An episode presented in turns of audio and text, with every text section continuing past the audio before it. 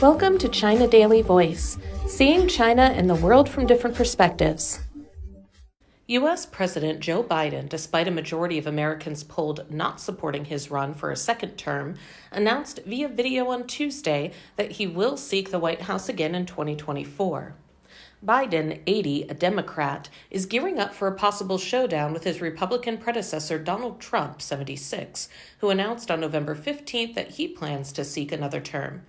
In declaring his formal entry into the 2024 campaign, Biden said he decided to run again because the battle for the soul of America is continuing. And he also referenced MAGA extremists in a jab at Trump's Make America Great Again slogan. In the campaign trail in 2020, Biden told voters that his presidency would be a bridge to the next generation, a comment that some interpreted as a signal that he would serve only one term, but he has decided to forge ahead.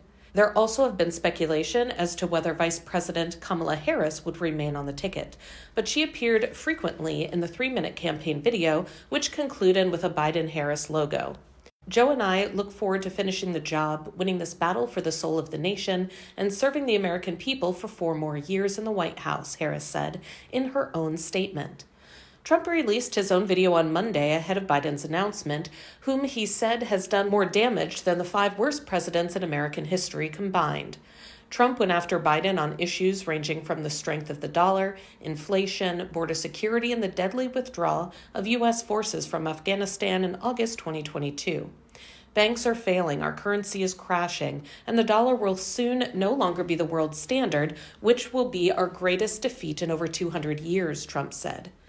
Analysts and pollsters said that U.S. voters are ambivalent about both likely candidates, as there has been somewhat of a national fatigue over a potential Trump Biden rematch in 2024. Polls found that the majority of Americans to whom Biden has appealed for support to finish the job show no enthusiasm about his possible second term. Biden will also face a primary challenge from Robert F. Kennedy Jr., who announced last week that he will seek the Democratic nomination. Trump also will face a primary opponent in Nikki Haley, who previously was governor of South Carolina and U.S. ambassador to the United Nations, and likely former Vice President Mike Pence and Senator Tim Scott of South Carolina. But Trump's biggest potential challenger could be Florida Governor Ron DeSantis, who has yet to announce whether he will run. The American public is ambivalent about both President Biden and former President Trump, but they are the likely nominees of their parties.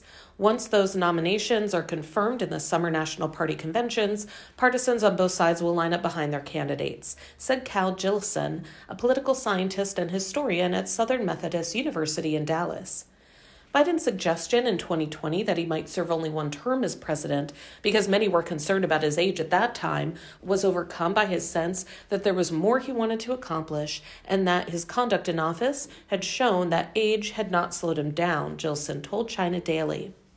No one wants a rematch. The Trump fans because they don't like Biden, but fear that Trump will lose to him again, and the Biden fans because they have done this once already, William C. Banks, Distinguished Professor Emeritus at Syracuse University College of Law in New York said in an email Both the current and former president could face resistance from the public as a whole in a general election, according to the Associated Press, whose poll released on Friday found only 26% of Americans overall want to see Biden run again, and only about half of his own party members think he should do so.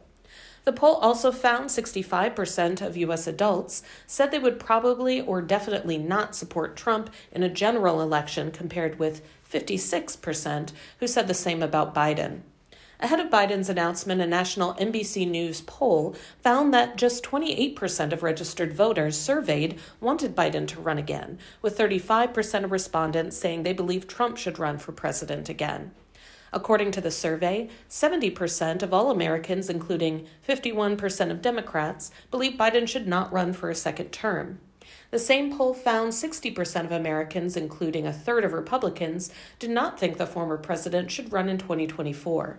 The survey also found that nearly half of those who don't want Biden to run say the president's age is a major reason. As the oldest president to be inaugurated in 2021, Biden would be 86 at the end of a full second term. The voters' responses reflect their judgment on Biden's performance, and Biden's reelection wish reflects his, noted Stanley Renshon, a political scientist at City University of New York. Trump is viewed by someone who loses, then whines about it. He may also face other criminal indictments that would weaken his campaign. His only advantages are a core of strong support, and that Biden is not popular, Renshon said. Biden's overall approval rating has remained at 42.1% as of Tuesday, according to an aggregation of polls by the political website 538. That's all for today. This is Stephanie, and for more news and analysis by the paper. Until next time.